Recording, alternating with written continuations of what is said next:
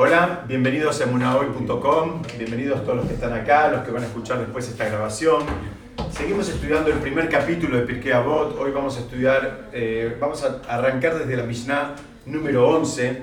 La Mishnah número 11 dice, Abtalión dijo, sabios, sed cuidadosos con vuestras palabras, pues podrían ser penados con el exilio y desterrados a un lugar de aguas malas. Acá pone la traducción, entre, entre paréntesis, herejía. Y los discípulos que os sigan allí beberán y perecerán espiritualmente. Y en consecuencia el nombre del cielo será profanado. Esta sería el, e, e, e, este sería el enunciado. En un principio, eh, claramente está hablando, es una advertencia hacia los educadores. Y no cualquier educador, es sabios. En hebreo, si se fijan del otro lado, empieza con la palabra jajamín. Está hablando eh, acá claramente a la gente que tiene, digamos, la responsabilidad y los roles protagónicos que, de enseñar. Entonces, vamos a ver que hay eh, varias, varias preguntas acá. Eh, primero, ¿de dónde viene el nombre Abtalión? A los comentaristas les molesta esto del nombre Abtalión porque no es un nombre ni en hebreo, ni es un nombre en arameo, ni siquiera es un nombre en griego. Entonces, si ustedes pudieran ver el grafiquito que hoy no tenemos andando, ahí la palabra, el, nombre Abtalión es una, es una mezcla de Av, Av muy bien, Av quiere decir padre. ¿Qué quiere decir? También hay otra cosa que quiere decir, quiero más, a ver, ¿qué más? Muy bien, pero no es eso lo que quiero lo que estoy buscando. Eh, tale quiere decir niños. Aparentemente este hombre, al que lo llamaban con un nombre que, quiere decir como el padre de los niños, se ocupaba de los huérfanos. Y por eso le pusieron este nombre, como que era el nombre, el, perdón, el padre de, las criaturas. ¿no? Él se dedicaba a una, a una mitzvah súper elevada que es ocuparse de los chicos que Dios no permita.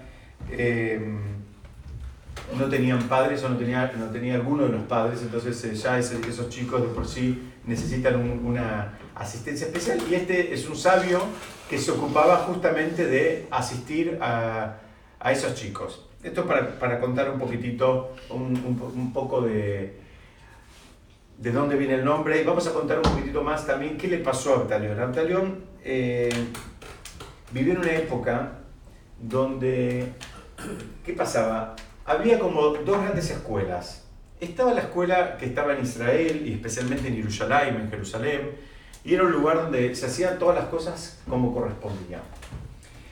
Pero ya en esa época, estamos hablando dos mil años atrás, en Grecia se había instalado de una manera muy fuerte un grupo que se llamaban los alegoristas, que ellos entendían que todo lo que tiene lo que trae la Torah son todas alegorías y que en realidad puedes hacerlo, no puedes hacerlo, como que le pusieron como un manto de liviandad a todo lo que tenga que ver con la Torah y las mitzvot. Eh, ¿Qué pasó? Como todo, hoy mismo, en los movimientos eh, que también, eh, digamos, tienen mucho éxito. Los movimientos, digamos, si se quiere, vamos, no, no quiero poner nombres políticos, pero los movimientos que no están dentro de la línea ortodoxa, ¿Por qué tienen tanto éxito? Simplemente porque la propuesta de ellos en, su mayoría es, bueno, seguí haciendo tu vida igual que ahora y agrega algo, por ejemplo, venir los viernes al templo y cantar con nosotros y después te vas en el mismo auto que viniste y vas a comer al mismo restaurante donde vas todos los viernes y seguís con toda tu vida como siempre. Sí. Pero vos no te parece que eso puede ser una buena puerta de entrada hacia la religión. Absolutamente puede ser una puerta de entrada. Lo único que hay que tener en cuenta es que, no sea, que, es una estación de tránsito y no es una estación de destino. cada sujeto, pero por lo menos le da la posibilidad de que tenga una puerta que puedan abrir. Muy bien, lo que pasa es que no lo plantean. El problema, ¿sabes cuál es? Acá me están preguntando si, si esos, esos espacios no podrían ser considerados una buena puerta de entrada.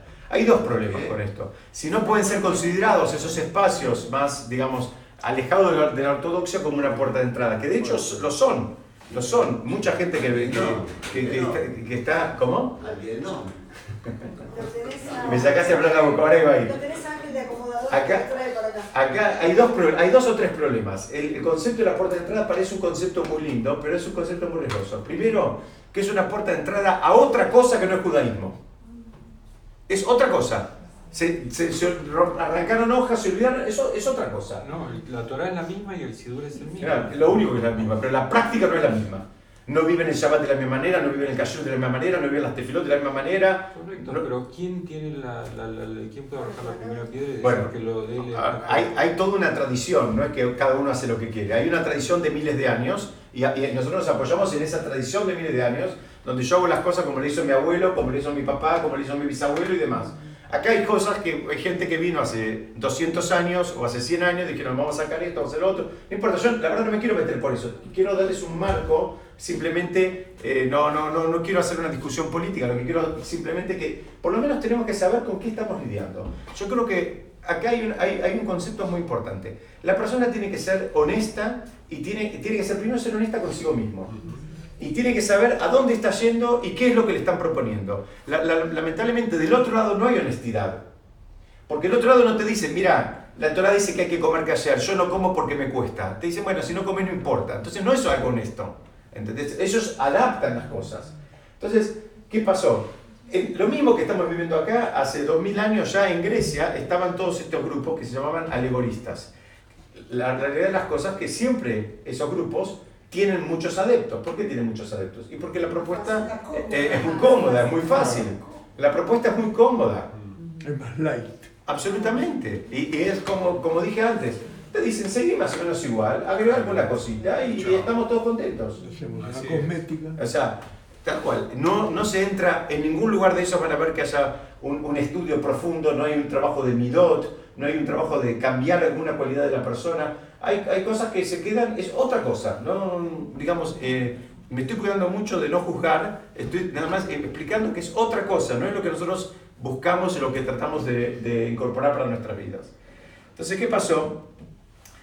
Eh, había como esta, esta doble escuela, estaba en Jerusalén, el, digamos, el gran templo en su momento, y, digamos, y todo un sistema que funcionaba eh, a la perfección, y bueno, en Alejandría especialmente, eh, se, fue, se fue creando eh, este, este otro espacio. Entonces, esto lo pongo como un background cuando él está hablando, no sea cosa que sea desterrado. Si, sos, si la persona era desterrada, se terminaban yendo a Alejandría. Y ahí el problema de, ir a Alejandría era que ahí terminaban entrando en, en un círculo, digamos, vicioso que los terminaba eh, haciendo perecer espiritualmente, a ellos y a sus alumnos. Esto es como para, para darle un marco de, qué está hablando Octalión, porque habla de, porque habla de ser cuidadosos con, las palabras.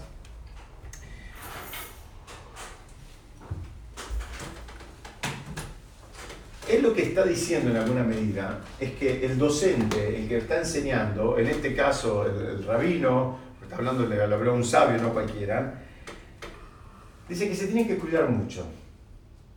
Porque dice, fíjate cómo, fíjense cómo dice, dice, sed cuidadosos con vuestras palabras. Es muy importante porque hay dos tipos de alumnado, si se quiere, o puede haber más, pero para lo que estamos estudiando ahora, hay un alumnado como que le cree al docente por lo que sea, por, por el vínculo que tiene o porque, eh, por una cuestión de piel o una cuestión emocional lo que sea. Y hay otro que está continuamente buscando a ver dónde, dónde, pisó el palito, dónde, dónde, no está bien. Entonces dice que acá lo que Abdel está diciendo era, era muy común, parece que había como una, una actitud muy eh, desafiante. Y de cualquier palabra que diga el docente, digamos, de una manera eh, que no cierre perfecto, se iban a agarrar para decir, ve, que ya no cierra para acá, que ya no cierra para allá, que ya no cierra para esto, que ya no cierra para otro. Que ese también es un, es un error espiritual. Ese es un error de estudio inclusive. Lo estudiamos la semana pasada. lo estudiamos, no, no me acuerdo si fue acá o fue en la noche de Shavuot, pero estudiamos ese concepto en la última semana. Ese concepto de que la persona tiene que desarrollar la emuná en los dos sentidos, en las dos direcciones. Por un lado tiene que estudiar y entender y analizar y preguntar y digamos crecer desde el punto de vista de la lógica y así se va formando la persona. Y por otro lado tiene que crecer también, tiene que desarrollar una emuná, si se quiere, más naif, más simple. Que esto, y preguntan por qué, por qué la persona tiene que crecer en los dos lados. Somos el pueblo del libro, somos un pueblo intelectual que nos gusta hacer preguntas, nos gusta cuestionar y no hay ningún problema con todo eso. Dice, sí, pero también tenés que desarrollar la otra, la otra parte. ¿Por qué? Porque puede pasar que en algún momento, nos guste o no, la vida te va a presentar una situación donde lógicamente no la puedas entender. Y eso es lo que los, los, sabios nos están diciendo. Nos están diciendo, mira, te tenés que acostumbrar a que no necesariamente vas a entender todo todo el tiempo. Y si vos construiste tu, digamos, eh, ser espiritual a partir de lo que vos entendés, entonces entiendo las velas de Shabbat, las prendo. Entiendo, no sé, eh, la mezuzá, la compro y la pongo. Entiendo no sé qué. Puede pasar en algún momento de tu vida que, pas, que pasen cosas, ni siquiera en términos religiosos, sino en términos de, de la vida, que, que, no la puedas entender por qué pasa eso. Entonces ahora se te cae todo, todo abajo. Entonces, el trabajo espiritual de la persona es justamente crecer en, ambas direcciones. Tiene que crecer en la parte de conocimiento y entendimiento y lógica y, que le cierre y que le, haga clic y todas las, las cosas que habitualmente necesitamos.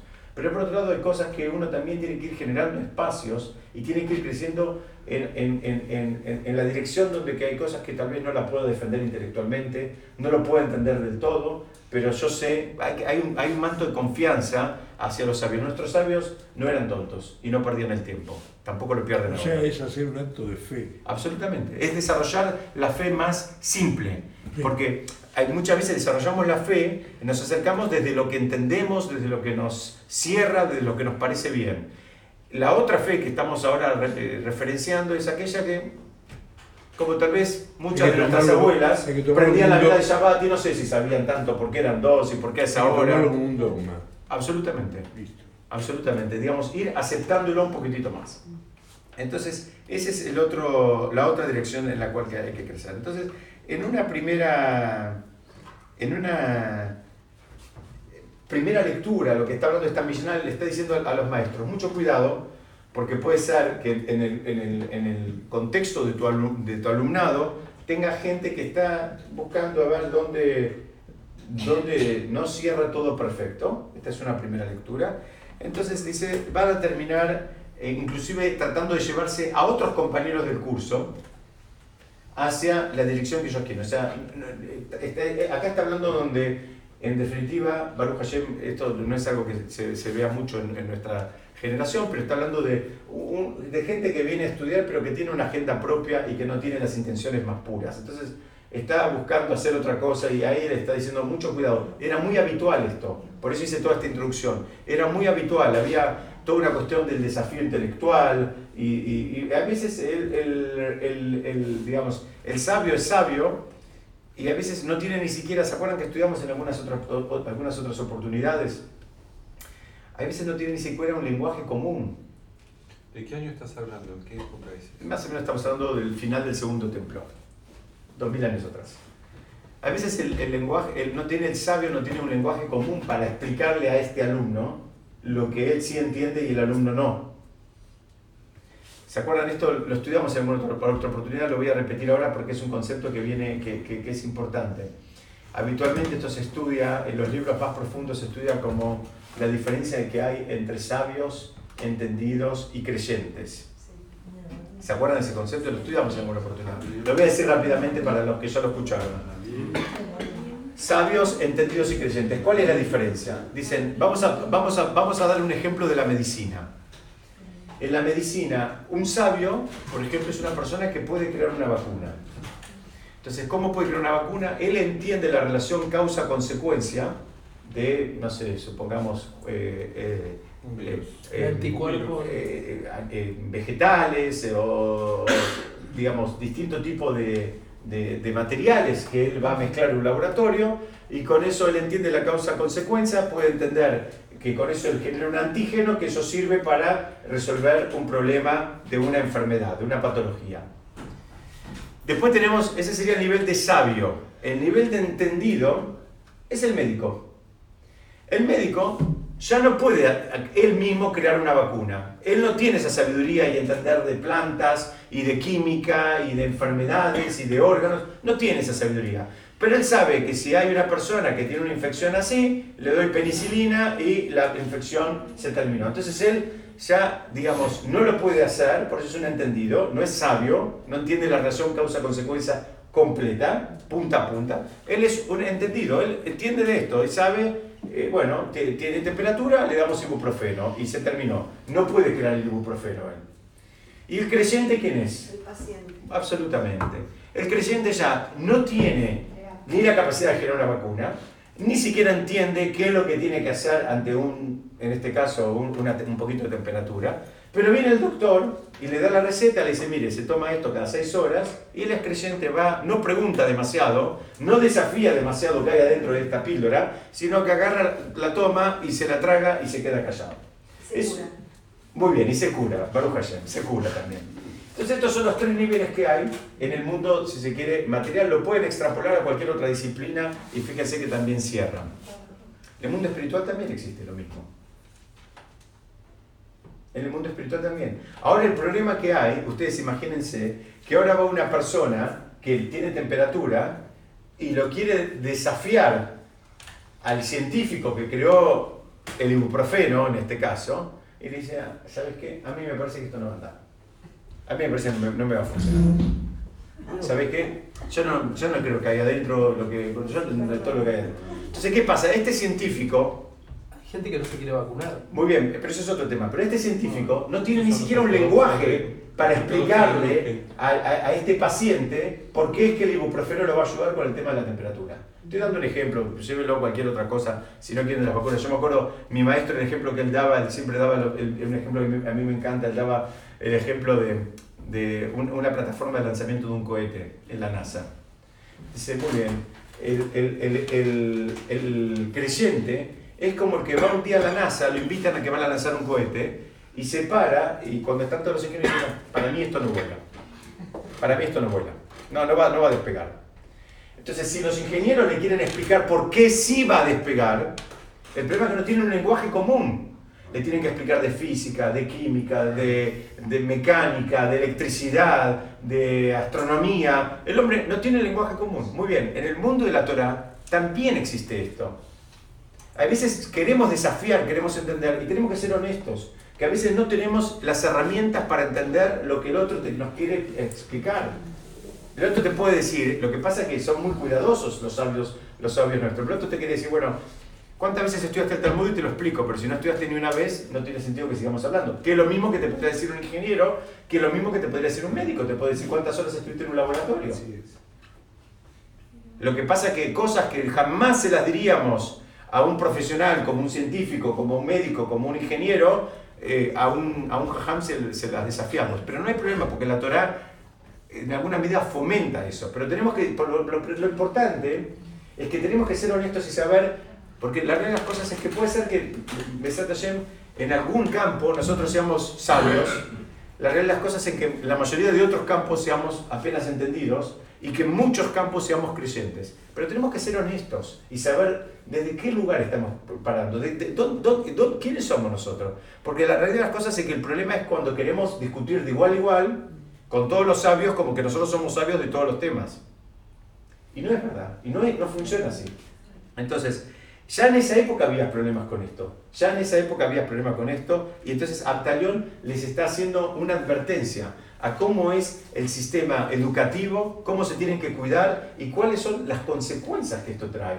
¿Por qué? Porque en cualquier otra disciplina, si un alumno entendió mal, es grave, es muy grave, pero depende de la, la, disciplina, ¿no? Si un alumno entendió mal y es un doctor, tal vez termina, Dios no permita, matando a un paciente. Si un arquitecto entendió mal, no sé, se puede, puede hacer un edificio este, torcido. Pero solemos ver el, o, imaginarnos el impacto de, una, de un mal aprendizaje en, en otras profesiones y no en el mundo espiritual. En el mundo espiritual hay, hay un impacto también, y hay un impacto que es muy grave. Cuando, cuando nosotros vivíamos en Estados Unidos, yo iba a un templo que quedaba en una avenida. Entonces muchas veces había gente que pasaba, eh, digamos, como, como que el lugar invitaba, estaban caminando por ahí, qué sé yo, y pasaban. Y una vez estábamos en la puerta del templo, estábamos adentro y vimos que había en la puerta un señor que miraba, miraba y no entraba al templo. Miraba y miraba y no entraba. Entonces el, señor, el, el Ram se acercó y le preguntó qué pasaba. Y el Rab eh, vivía hace muchos años en Miami, pero, eh, pero era un, un Rab argentino y este hombre era argentino. Ese hombre contó que cuando él tenía 10 años, era un hombre que tenía más de 40 en ese momento. O sea, estoy contando una, una historia que el hombre ya le habían pasado 30 y pico de años. Parece que iba en un templo a una, una actividad que era los sábados a la tarde. Eh, entonces, los que habían ido a la actividad los sábados a la tarde, a la noche podían podían ir a jugar al fútbol.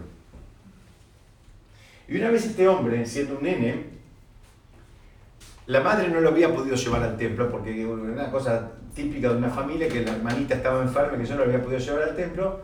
Y él fue a la noche con el equipo para jugar al fútbol y no sé, el More o, quien fuera que organizaba la actividad, le dijo, no, no podés jugar porque no viniste a la tarde.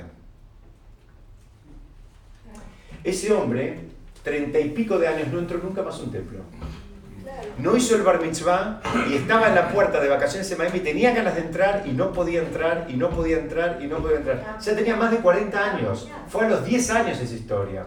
Fíjense un, impacto de, una, de, algo, digamos, que para cualquier otro podría pasar, bueno, está bien, ¿no? eran las reglas. ¿no? Las reglas eran el que venía, jugaba y que no, no. Pero a veces un chico de 10 años no entiende las reglas a ese nivel de estrictez. Entonces, eh, insisto, en, el mundo material no, nos es más fácil imaginarnos el impacto. En el mundo espiritual también hay impacto. También hay un impacto muy grande de algo que aprendemos mal. Lo aprendemos torcido, nos cuesta mucho más desarraigarlo. Desaprender es, es un proceso que es mucho más difícil y doloroso que aprender de cero. Cuando aprendimos a hacer las cosas de una manera y esa manera después algún día nos damos cuenta que está mal, en cualquier ámbito estoy hablando, ese desaprender es mucho más difícil que aprender a hacerlo bien de entrada. Entonces, acá hay un tema también de la responsabilidad y de la, justamente el judaísmo, fíjense, vos cómo trae toda la concatenación, quién le enseñó a quién, esto no, no, se le ocurrió a alguien, quién fue alumno de quién, de quién recibió, estamos buscando, digamos, ver la línea eh, ideológica, la línea de, de formación. Hay una, hay una famosa frase de un, de, de, un Rosh Yeshiva que él dijo una vez, este, yo no tengo problemas con que ustedes digan, digamos, mis eh, mis conocimientos, mis clases, y digan que son de ustedes. No tengo problema. Digan, si quieren, digan que son de ustedes. El problema que tengo es cuando ustedes dicen los de ustedes y dicen que son míos. Si quieren, los míos digan que son de ustedes, pero los de ustedes no me los pasen a mí. Acá también está hablando, ¿por qué? Porque eso tiene un impacto. Lo dijo el raptal, entonces la gente ya para la oreja. Pero pobre, el raptal no, no, dijo nada. Entonces, vamos a seguir un poquitito más. Eh, el, el, problema del destierro, acá, acá habla que lo iban a terminar mandando al exilio. Y él acá, fíjense que en, la Mishnah termina diciendo que es exilio a un lugar de aguas malas. La, la, eh, la Torah es comparada con el agua. te está diciendo, mira, vas a terminar saliendo de un sistema. Eh, hace poco estudiamos otra historia, ¿se acuerdan cuando estudiamos la historia de Sarab, que la esposa quería vivir en un lugar lindo con, eh, con, con, ríos y, con, y, y, que, se, que, se, alejó del sistema. Acá está hablando el cuidado que la persona tiene que tener de no salirse de un sistema. El sistema a veces funciona para bien y para mal como una barrera de contención para que la persona, digamos, no, no se vaya de camino. Funciona con las amistades, funciona con los compañeros de estudio, funciona con los maestros, funciona con los alumnos. Eso, eso da una contención. Ese cuidado, porque cuando te saliste, eh, lo más probable es que te termines desbocando. Y em, acá tenía una frase que me hubiese gustado ponerla, que es una frase de Groucho Marx, que dice, la humanidad partiendo de la nada y con, solo, y con su solo esfuerzo ha llegado a alcanzar los niveles más altos de miseria. ¿Qué significa? Es lo que está diciendo, me dice, cuidado, porque cuando vos dejás, digamos, dejás suelto al, al, libre albedrío por completo, sin una contención, algo que dé un marco espiritual, muy bien. Prepárate para lo que venga. Ah, prepárate para lo que venga. Sea un joven, sea un adulto, hay, todo el mundo que piensa, no, a mí no me va a pasar, quédate tranquilo, a mí no me va a pasar. No, conmigo no. No, no, yo estoy viviendo en, en, Santa Teresita, pero a mí no me va a pasar. Yo sigo, sigo así, sigo así, sigo así. Todos sabemos cómo funciona esto. Entonces él está hablando de ese, de ese cuidado que hay que tener con el marco. Otra lectura, que es cuando dice, sed eh, cuidadosos con vuestras palabras, dice la Mishnah esta. ¿Qué le está diciendo a los sabios? Él está diciendo algo eh, que también es un concepto recurrente en, en, en el libro de Pirkei Avot. Está diciendo, fíjense ustedes de ser congruentes. No digan una cosa y hagan otra. No digan vamos para el norte y él va para el sur. Porque esa es una de las cosas que más, digamos, este, termina eh, descalificando al docente. El docente que eh, dice, haga lo que yo digo, no lo que yo hago, en un momento es como que la gente dice, bueno, esto es una cargada. A, todos nos molesta. Yo creo que es una, una de las cosas que más nos molestan a todos eh, encontrarnos con la incongruencia, ¿no? con, con, a veces en determinados ámbitos eh, aspiramos a actuar con estrictez y en otros somos muy livianos y nosotros tenemos todo un sistema intelectual que nos cierra todo, nosotros somos perfectos. Esto lo hice así, está perfecto, y esto lo hice así, y también está perfecto. Bueno, acá lo que está diciendo es mucho cuidado con eso, porque es algo eh, que especialmente en un sistema de alumno-docente, cuando el, el docente no es congruente, y más en términos espirituales. Estamos hablando de, de docentes que estaban enseñando temas que tenían que ver con Torah. Otra explicación que dan es que mucha gente a veces, especialmente cuando ya está en el sistema y cuando ya está, digamos, eh, digamos durante años, durante un tiempo, piensa que hay reglas que son para los demás, no para él. Porque él ya está más allá del bien y del mal. Entonces acá también le está hablando, fíjense que es una Mishnah muy dura, que, muy, difícil, pero por otro lado muy cierta, que le está hablando al docente, no le está hablando ni al alumno, ni le está hablando a, los miembros de la comunidad, le está hablando a las personas que tienen, o que tenían en su momento, o que tienen tal vez ahora también, la responsabilidad de, llevar ese liderazgo. Hay una, hay una historia con Rabí Hanan Ben Sakai, que estaba muy enfermo. Entonces lo fueron, lo fueron a ver sus alumnos, ya digamos en sus últimas horas, lo fueron a ver a, su casa, lo fueron a visitar. Y él, eh, él estaba llorando. Cuando lo ve se puso a llorar. Entonces le preguntaron, ¿por qué lloras? Entonces él dijo una famosa frase, dice, si me estuvieran conduciendo frente a un rey de carne y, hueso, eh, que que hoy está y mañana no está y cuyo enojo no puede, no, no puede ser eterno. En general las, las, personas, por más enojadizas que seamos, no nos enojamos eternamente, tampoco vivimos eternamente, o sea, se, termina con nosotros. Eh, dice, mm, dice, tal vez pudiera yo, frente a ese juez, si fuera de carne y hueso, apaciguarlo con mis palabras, con mi, podría ensayar una defensa.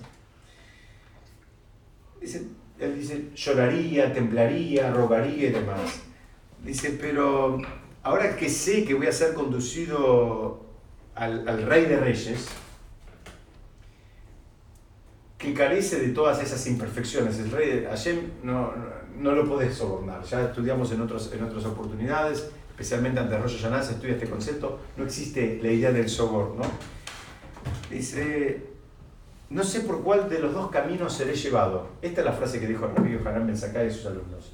Estoy llorando y estoy temblando porque no sé por cuál de los dos caminos me, van a llevar. Si me van a llevar por el camino del paraíso o por el camino contrario. Esto es lo que dijo Rabí Haram La realidad de las cosas es que los comentaristas dicen, esto está en el Talmud, en el Tratado Berajot, en la página 28. Eh, los comentaristas estamos, estamos hablando de un gigante de la época del Talmud, no estamos hablando de una persona cualquiera. Y él dice algo, dice, me van a llevar frente al rey de reyes y después dice, no sé por qué camino. O sea, por un lado, él dice, me van a llevar frente a Shem, pero ahora no sé si me van a, el definitiva que está diciendo, no sé si me van a juzgar para bien o me van a juzgar para mal. No sé si, voy a pasar, si habré pasado la prueba o si no pasé la prueba, eso es lo que se estaba diciendo. Entonces dicen, insisto, con la pregunta, los comentaristas dicen, ¿cómo Rabí Ojarán? ¿Qué nos queda para nosotros? Si él dijo eso, ¿qué nos queda para nosotros? No nosotros, los alumnos de él mismo. ¿Qué, qué nos queda? Entonces, ¿por qué él tenía esa duda de si él iba a pasar la prueba o no? Entonces explican esta, esta parte del Talmud, la explican de una manera muy interesante para lo que nosotros queremos estudiar hoy. Dicen, el maestro ¿Por qué él dice no sé cómo voy a pasar? Dice, porque como él era, fue un gran educador y tuvo sobre sus espaldas la responsabilidad de enseñar a mucha gente, yo no sé cómo me van a terminar juzgando. ¿Por qué? Porque me van a juzgar en función de mis alumnos. El destino del maestro, en un punto, está anclado con el destino del alumno. Si el maestro enseñó mal, no es gratis. Si lo que él dijo, él dijo, sí, se puede, jajaja, ja, ja, hagan esto, hagan lo otro, no sé qué. ¿eh?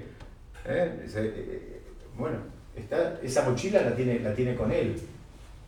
Esa, esa, responsabilidad es una responsabilidad que no se termina. Alguien podría pensar, bueno, él era un tzadik. Sí, sí, era un tzadik. Pero todavía no sabe cómo terminó la historia con todos sus alumnos. Por eso él dijo que no sabe cómo terminó. Alguno de nosotros podría pensar y decir, bueno, Baruch Hashem, nosotros no tenemos tantos alumnos, no tenemos esa responsabilidad, no tenemos ese riesgo, no tenemos esa mochila. Tengo una mala noticia. No tenemos Ahí está, pero iba por este lado. Tenemos los hijos. Los hijos. Los hijos son nuestros alumnos. Los hijos son nuestra responsabilidad. Son nuestra responsabilidad. ¿No? Hay, hay una frase que dice que ¿quién cumplió Shabbat? El que su nieto cumplió Shabbat. Si tu nieto no cumplió Shabbat, vos no cumpliste Shabbat todavía. Aunque, aunque uses un sombrero hasta el techo y una broma hasta el piso. ¿Por qué? Porque hay una responsabilidad, hay, hay, una, hay una cadena. Y vos podés decir, bueno, yo qué culpa tengo si después se casó. no, bueno. Son varias generaciones, ¿no? Hay que hacer muchas desfilas. Muchas, porque son, las reales cosas es que es muy duro, porque son eh, espacios donde no tenemos control sobre esos. Tenemos control hasta un cierto, hasta un cierto punto, después eh, no, tenemos control. Bueno, es eh, simplemente para que sepamos cómo se estudia también esta misión. dice el que enseña a su hijo enseña a su nieto. Muy, muy, bueno, hay una frase así como que... La, la, frase que yo conozco que es el que escucha, no, no es la misma que vos decís, pero el que escucha Torah de un nieto es como que recibió la Torah en el monte Sinai. El que escuchó Torah de un nieto, un nieto que ya puede decir palabras de Torah y le dice algo, ya está, ese ya llegó. Entonces, ahora estamos entendiendo todo este concepto de la responsabilidad. Para cerrar un poquito esta primera Mishnah. Esta primera Mishnah entonces está hablando de la responsabilidad del docente, del cuidado que tiene que tener, especialmente en una época donde había alumnado malintencionado, se agarraban y buscaban cualquier excusa para descalificar al docente. Entonces también dice, cuídate vos también de ser congruente, vos, vos tenés que ser íntegro, porque aparte eh, eh, las personas nos damos cuenta cuando el otro dice una cosa y termina haciendo otra, todos nos damos cuenta, en, cualquier aspecto de nuestra vida, tarde o temprano nos terminamos dando cuenta. Entonces, la Mishnah, insisto, viene por ese lado tratando de que el, el, nivel de, digamos, de emisión sea un, nivel elevado, sea un, nivel este, cuidado, que no dé lugar a, a malinterpretaciones o, a, o en, otro lugar, porque a vos también va a decir el cuidado que hay que tener de no emitir, eh, digamos, eh, cosas que terminan siendo medidas ambiguas, o sea, para, para no hacer eso hay que saber mucho para poder decir esto se puede, esto no se puede, hay que saber mucho más que decir, bueno, tal vez quizás hay quien dice, hay, eh, queda ahí todo en medio de la nebulosa. Hay, hay, que saber y hay que entender cuál es la responsabilidad. ¿Hasta acá hay alguna pregunta, algún comentario, alguna queja? No, Vamos a ver la siguiente Mishnah. Dice, Hilel y Shammai recibieron la tradición oral de ellos. Hilel dijo, sed de los discípulos de Aarón, amando la paz y procurando la paz, amando a vuestros semejantes, perdón, amando vuestros semejantes creados y acercándolos a la Torah.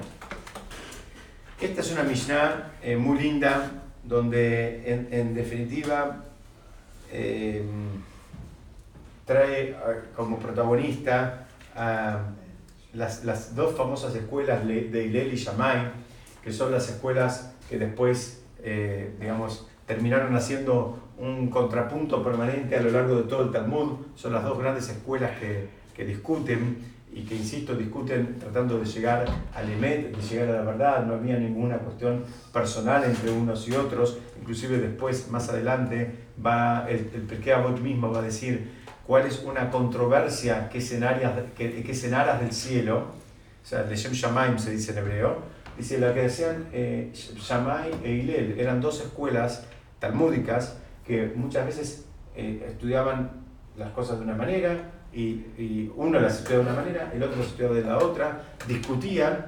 Bueno, la realidad de las cosas es que la halajá en la mayoría de los casos, salvo en ocho excepciones, queda como Hillel, hay ocho casos nada más que queda como la escuela de Yamai, pero eh, Hillel, vamos a hacer una pequeña introducción.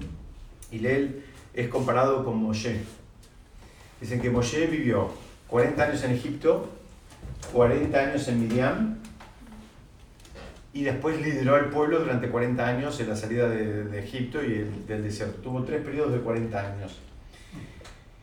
Eh, Hillel, vivió 40 años en Babilonia, a los 40 años se fue a Israel y después estuvo estudiando 40 años en Israel y después lideró al pueblo, fue líder de la generación durante 40 años. Y hay muchos que dicen, los que estudian la parte de la más mística, la parte más, digamos, profunda de la Torah, que Hillel era la reencarnación del alma de Moshe. Entonces, hay una pregunta gigante, es, ¿Moshe tuvo que volver? ¿Moshe no terminó? ¿No terminó su misión? ¿Tuvo que volver? Quiso volver. No, él quiso no irse, no volver. Él quiso entrar a Israel. Sí. Pero acá están explicando que es la, la de Hillel es, es Moshe, es la Neshama, o una parte de la Neshama de Moshe. todas las no, pero la mayoría cuando cumplen su, su, su misión ya terminaron. A veces, muy bien, está bien la pregunta. Acá dicen todas las Neshamot vuelven, sí, pero vuelven hasta un punto, no, no es in eternum que vuelven. Sí. Nosotros decimos que tenemos que amar la vida. ¿Por qué sería un castigo volver? Ah, muy bien, muy bien, excelente pregunta. Acá me están preguntando. Si nosotros amamos la vida y, y, tenemos que amar la vida, ¿por qué sería un castigo volver? Un castigo volver no es que sea un castigo. La, la, idea es que cuando uno vuelve es porque algo le faltó. Si no, no haría falta que venga. Si él ya hizo el tikkun, ya completó la misión de él, no debería volver. Entonces se explica, para entender esto, hay un libro que es el clásico de estudio, que, que lo escribió un, un que se llama Menaje Masarian Mifano, que él explica casi todo lo que son las reencarnaciones y quién, quién era quién él explica un concepto que para mí al menos fue sorprendente. Él dice así, dice, es verdad, Moshe cumplió toda la, cumplió toda la Torah, la recibió y mientras vivió todas las mitzvot que pudo y que estuvieron a su alcance las cumplió. Y las que no pudo deseaba cumplirlas, con lo cual también se le considera como que las cumplió. Pero ¿saben qué? Moshe era millonario. Moshe las cumplió en la riqueza. Entonces ahora hacía falta ver y venía el desafío de cumplir toda la Torah, pero en la pobreza. E fue una persona muy pobre, muy, muy pobre. Hay una historia famosa de, de que era una época donde parece que para estudiar había que sobornar a un guardia que había en la puerta. Y Eilel dice que de lo que él trabajaba, y el Talmud da inclusive lo que percibía, de lo que él, de lo que él trabajaba él le, daba la mitad a esta persona para que lo dejen entrar a estudiar Y la otra mitad era para, para comer él, su familia y todas las necesidades de, de, de, de su familia. Necesidades materiales, de comer, vestimenta, lo que fuere. Parece que un día no, esto era diario, un día no tuvo una buena recaudación, no lo dejaron entrar y él se fue por arriba del techo ¿eh? para tratar de escuchar la clase y no perdérsela.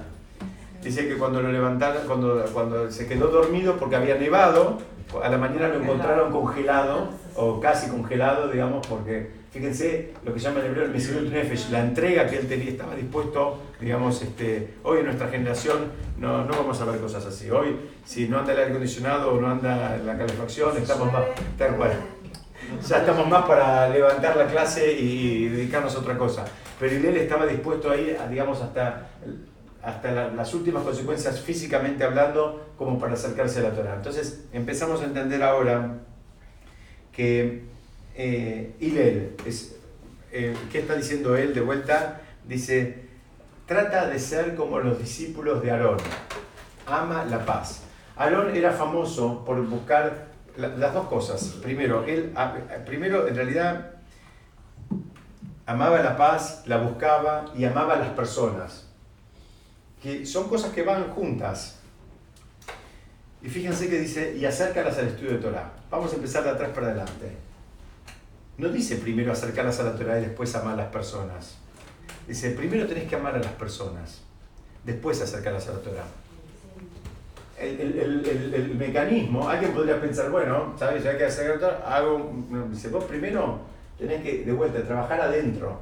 Trabajar adentro, cómo son tus vínculos con los demás quererlos, amarlos, estar dispuesto, ¿se acuerdan de la definición de amor? El amor no calcula. La persona que ama no calcula.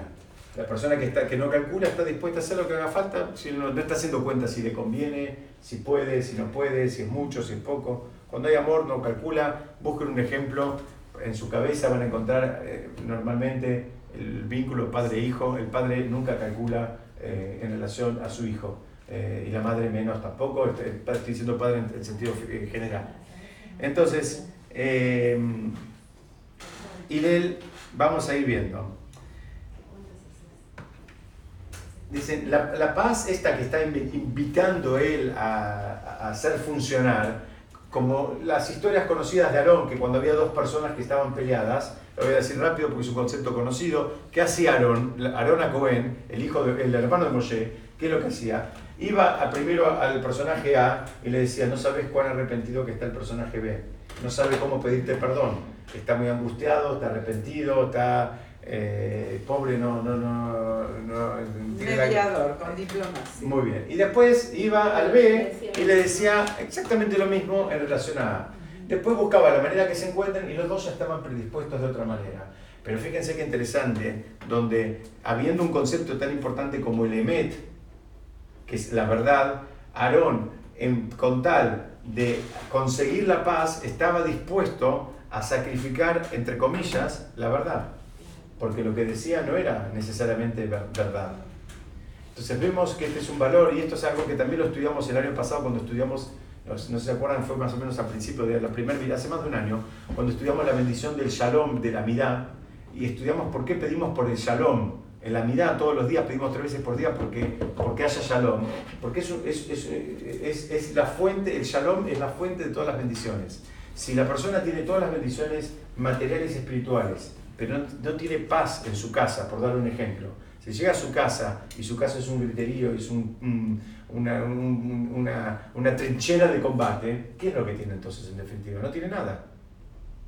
No tiene nada. Podrá tener muchos bienes materiales y si se quiere mucho entendimiento espiritual y todo, todo lo que apetecible que conocemos, pero si no tiene el shalom, el shalom es, eh, es el, el, el, eh, pero es digamos eh, como una condición necesaria como para que la bendición sea completa. Si hay una bendición, por más grande que sea, y no hay, no hay, no hay un clima de armonía, no sirve. Entonces acá dicen que es, arduo. El trabajo de la paz, de hacer la paz, es arduo. ¿Saben por qué es difícil?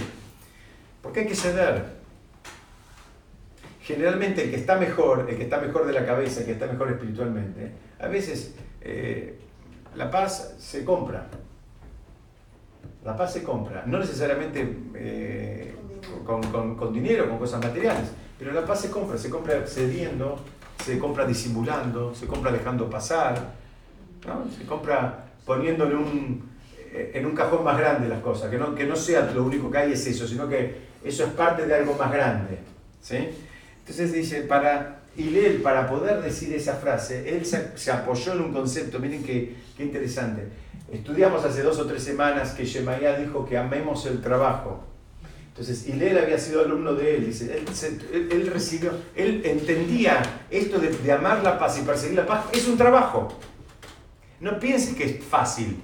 No pienses, me sale o no me sale. Es un trabajo. Hay que, hay, que poner una energía. Así como en otras cosas pones una energía y un tiempo y un esfuerzo, en esto también hay que ponerla.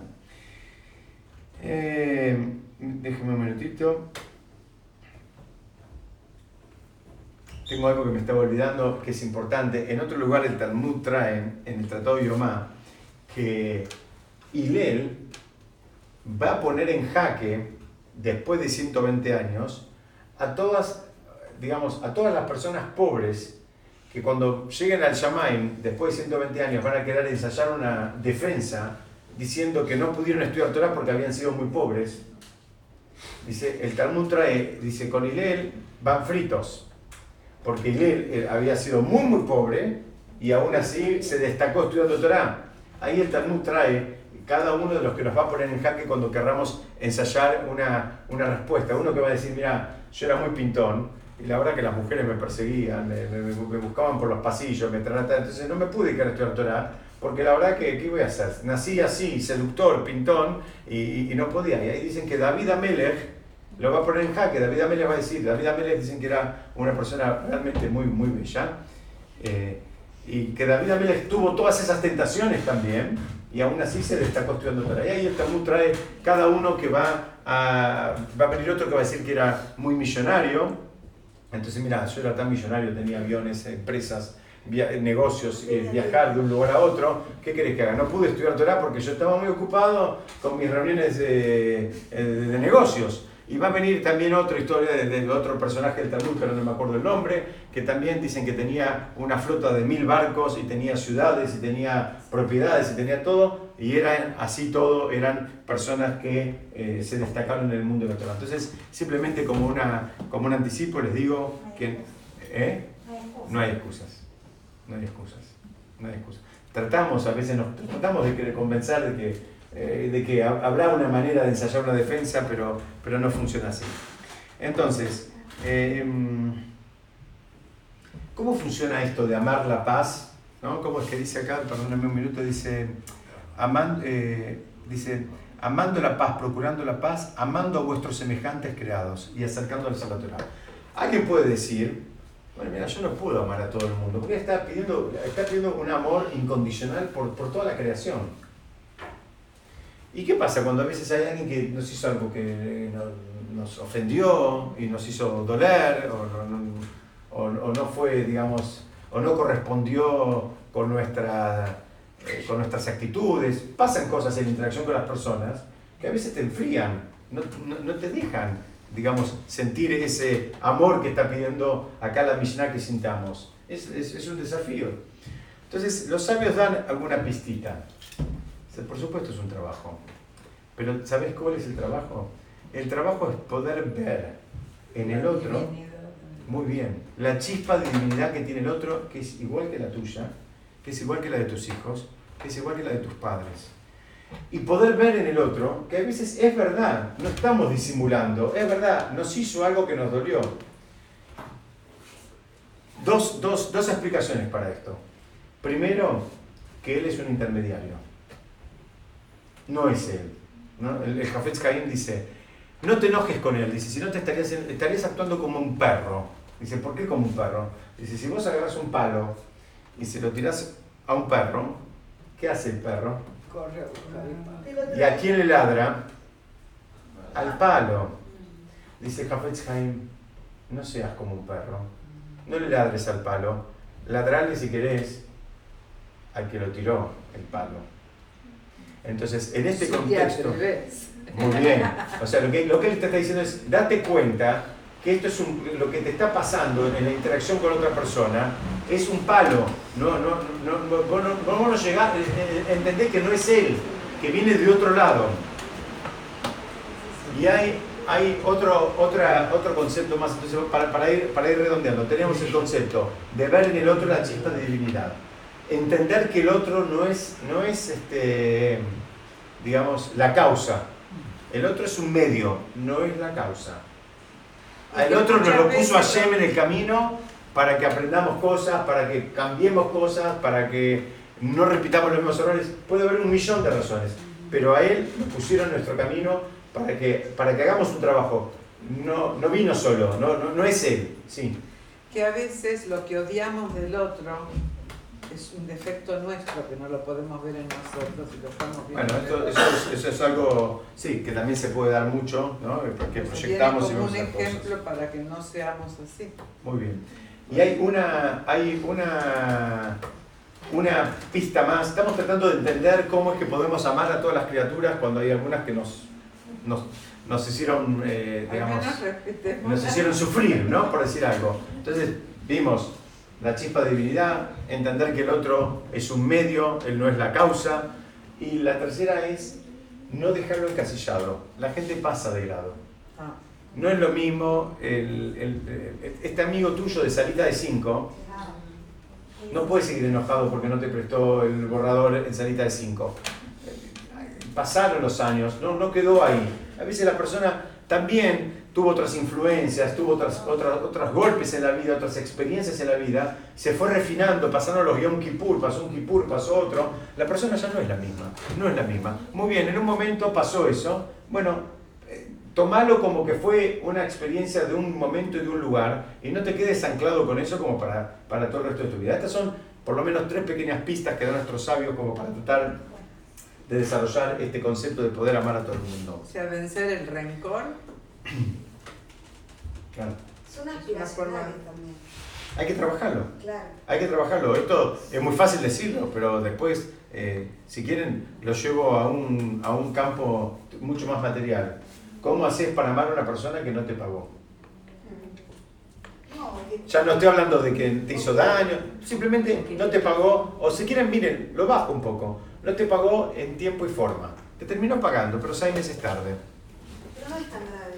Muy bien, vez para vos no es grave. Hay gente, yo te puedo asegurar, en el mundo comercial, hay gente que queda anclada en algo que pasó en el año 1964 y, y el veraz es un poroto al lado de, del, del, del, cerebro y el corazón de esa persona. Sí, Dorita. Pero a veces pasa más grave todavía, me parece que es cuando los padres, los hijos los parientes se detienen en un hecho que los distanció, pasaron de salita de 5, pasaron a primario, a secundario cuando vuelve a haber otra situación, lo que genera la guerra por, por, como, como contraposición a la paz, es que se vuelve a recordar ese hecho.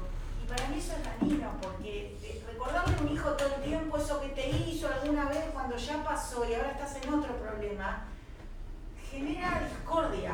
Muy bien, acá, acá lo voy a repetir, acá están diciendo, están aportando que muchas veces lo que hacemos es como eh, reavivamos el fuego retroactivamente, ¿no? Algo que ya pasó, y supuestamente ya este, fue superado, ahora mm, ante una situación, tal vez un escenario similar, lo reavivamos. Bueno, estas son todas cosas que hay que trabajar.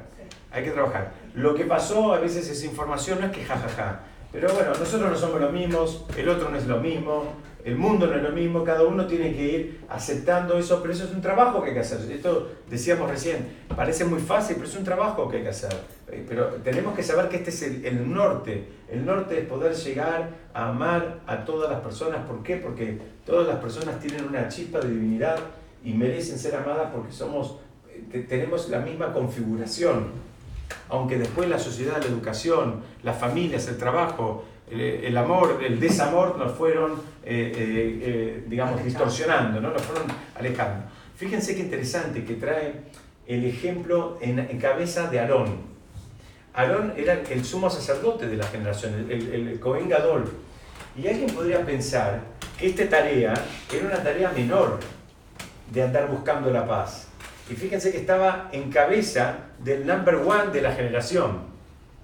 No es un tema menor. Alguien puede decir, bueno, este se dedica a acercar a las personas, diciendo, bueno, que siga, yo me voy a poner a estudiar, voy a hacer otras cosas más elevadas. La persona más importante de la generación, la única que podía entrar al Kodesh HaKodashim en Yom Kippur, la, la, única que, digamos, negociaba, entre comillas, en nombre de toda la generación, de todo el pueblo con Hashem, en Yom Kippur, esa persona paraba sus actividades e iba a tratar de que dos personas se, digamos, que estaban enemistadas, recompongan su, su, relación. ¿Por qué? Ahora estamos entendiendo, porque es algo sumamente valioso. Eso hace un ruido, hace un ruido que a veces lleva generaciones eh, eh, sacar ese, ese ruido del, del, medio. O sea, no es algo... Eh, no es algo menor. Alguien podría pensar, bueno, eh, Aarón estaba para grandes cosas, para los altos cargos, para, para las grandes cosas espirituales. Dice, mira, esto es lo que él hacía, mismo que era el Cohen Gadol. Hay una frase en un libro que se llama Tomer de Borán que dice, acostúmbrate a dejar entrar el amor por tus compañeros en tu corazón. De vuelta, acostúmbrate a dejar entrar el amor por tus compañeros en tu corazón mismo que sean malvados, dice, como si fueran más cercanos que tus propios hermanos. ¿Quién dijo eso? Tomer de Borá, el, el, el, el, el rabí Moshe Cordovero, un, un, gran sabio cabalista que vivió en la época de la Lisa, hace 500 años en Sfat. Él dice, el trabajo de la persona, por eso dice, anda acostumbrándote, anda acostumbrándote a todos. Había un rab que se llamaba el rab Miller, vivió en Estados Unidos, murió en los años 80 que dicen que él cuando eh, iba por la calle y por ejemplo veía un, vivía en, no me acuerdo si era Brooklyn o alguno de los barrios religiosos de, cerca de Nueva York y veía una mesuzá, él se paraba y pensaba que en esta casa nadie sufra, que no le falte nada, ni los conocía, pero eh, desarrollaba esto simplemente cuando veía ahí y decía, bueno, que acá nadie sufra, nadie se vaya del camino, que, nadie, que no le falte nada, que nadie esté enfermo, que todos estén en armonía, seguía caminando y volvió a, eh, acostumbrate a eso. Ah, es, es, es, un ejercicio, es algo que que hay que desarrollarlo. Algunas personas también lo tengan más naturalmente. Otros que tenemos el corazón más duro tenemos que, que trabajarlo. Es muy difícil, muy bien. Y, y, y, a veces lo intelectualizamos mucho. Por eso dice mismo que sean malvados. ¿Por qué? Porque a vos no te toca jugarlos. A vos, te, a vos te, la, la mitzvah te están pidiendo el llamaim es que los ames. ¿Por qué? ¿Se acuerdan de este principio? Así como los que, los que tenemos hijos no hay nada que nos angustie más que ver que nuestros hijos se pelean. Dice, en relación a Hashem es lo mismo. Cuando Hashem ve que hay amor entre los hermanos, que en definitiva somos como, entre todos somos como, como hermanos en relación a Hashem que es nuestro Padre, entonces esa armonía es una fuente de bendición. Entonces, bueno, deja pasar, no, no lo hagas tan grande, eh, disimular y con, y con eso... sin límite, digamos? Muy bien, excelente pregunta. Acá me preguntan si todo es sin límite. La realidad de las cosas es que la respuesta es sí. Por lo menos te estoy dando el norte. En el medio, entre el blanco y el negro, hay grises. Pero tenemos que saber el norte. El norte que tenemos que poder llegar a amar a todas las personas, mismo que sean malvadas, mismo que nos hicieron algo mal, tenemos que ir acostumbrándonos. Por ejemplo, si nos ataca el vecino. No, no, bueno, si te atacan. Metir un bombazo. Bueno, estos son casos, situaciones, situaciones límites, pero en el camino hay que ir trabajándolo en el camino que tal vez tenés que amarlo igual porque tal vez el hombre está eh, desquiciado, entonces no, no es... No, no me refería al vecino, sino ah. ahí vecino, pero bueno. Bueno, voy, voy un minutito más y ya los dejo. Dice, hay algo que tenemos que, que, por lo menos si nos pudiéramos llevar este concepto, que creo que es un concepto importante, que el amor al prójimo que nos pide la Torah, que, que sintamos y que experimentemos, es indistinto, es independiente del nivel de la otra persona. No es que si es alguien eh, bueno y elevado lo amo y si es alguien eh, malvado y, y, bajo no lo amo. No es alguien muy bien, acá me está dando letra Moshe, muy bien, gracias. No es, no es que lo amo porque, por lo que tiene, por el dinero. No, no, no, no, no funciona así. No funciona así. Lo tengo que amar porque si es alguien pobre, ¿qué pasa? Si es alguien pobre, ¿qué pasa? Es lo mismo. Está mal. Pero el desafío es tenés que poder amarlo, tenés que poder quererlo, tenés que poder... Eh, eh, no, no, deberías tener que decir esto. Absolutamente, pero lo... ya decirlo, estás haciendo una discriminación. Muy bien, porque la realidad de las cosas es que la hacemos. Yo te puedo asegurar, hay una mesa, hay mesas, suponete que entras a un evento, hay mesas, y en una mesa están sentadas tres personas que vos conocés, que son de los que piden limosna en la calle, fíjate cuánta gente de ese evento que entra se van a sentar a esa mesa o se van a sentar en otras mesas. Sí, yo entiendo, pero una cosa es que vos digas, tenés que amar a una persona mala, malvada, porque eso es un esfuerzo que uno tiene que hacer. Pero decir tenés que amar a una persona pobre es... Eh... No, yo lo estoy diciendo a propósito, porque a veces nos nace más eh, natural amar a una persona rica. Ahora, vos no tenés que juzgarlo, vos no tenés que mirar el balance, no tenés que nada. Es una, es una, persona, muy bien, hay que desarrollarlo. Eh, iba por ese lado de la idea, no porque a estos sí, a estos no. A todos, ese es el, ese es el norte. evidentemente nadie lo cumple. Bueno, Hashem hay mucha gente que lo cumple. Acá me dicen que nadie lo cumple. Hay mucha gente que lo cumple, hay que trabajarlo. Dos ideas más y los dejo. Dice, mm, repito algo que dijimos antes. el esquema es primero a más, ¿no? Así, dice así, actuó Hashem. Hashem primero nos sacó de Egipto. Después nos dio la Torah. Alguien puede decir, bueno, eh, eh, eh, yo quiero hacer al revés. Primero quiero acercar la Torah y después te amo. No, ¿sabes qué? Primero te tengo que amar, después te acerco a la Torah. Así, así te dan ya la, pauta. Dice, ¿por qué? Porque con, amor hay muchas más chances de influenciar en cualquier ámbito. En cualquier cosa hay muchas más chances. Y lo último es el, el, último concepto que también traen como una advertencia en relación a esta Mishnah a nuestros sabios que dicen, dice, traelos, acercarlos a ellos a la Torah. No la Torah a ellos. Acercarlos a la Torah. Porque muchas veces, eh, digamos, en el, en el afán de supuestamente de acercar más gente, se terminan haciendo concesiones. Que es con, vuelve a, la misión termina con lo, que, con lo que empezó antes. Dice, cuidado, hace todo tu trabajo, con amor, con, buscando la paz, amando a todo el mundo, lo que sea, pero acercarlos a ellos a la Torah. Digamos, tu límite es ese. Tu límite es ese, que ese, ese no debería ser tu variable de ajuste, porque a veces si después para que, para que se acerquen, digamos, al sistema, le empezás a hacer descuentos y le empezás a arrancar hojas, bueno, cuidado que ahí volvemos al, al, al puntapié inicial. Simplemente para no quedarme con las ganas, encontré una imagen que se las voy a mostrar, que es esta, que a mí me encantó, tal vez la vamos a usar alguna otra vez, que es un cerebro armado entre manos, no sé si se alcanza a ver, ahora voy a pasar más cerquita, ¿no? Y lo que te dicen es, es cuidado, que porque a veces nosotros nos construimos como personas emocionalmente e intelectualmente en función de la interacción con, con los demás.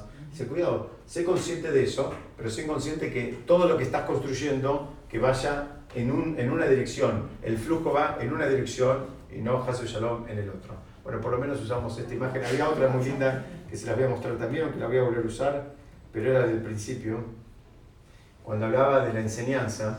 Ah, esta es una imagen donde habla de un, diálogo de, supuestamente de las manos. Cuando pide de la congruencia, la, la congruencia de la persona, eh, dice, cuidado, que independientemente de lo que digas, lo que hagas, todo el mundo lo está leyendo. Todo el mundo recibe en función de las cosas que vos haces. Bueno, besando ayer, nos vemos la semana que viene con proyector o sin proyector. Muchas gracias.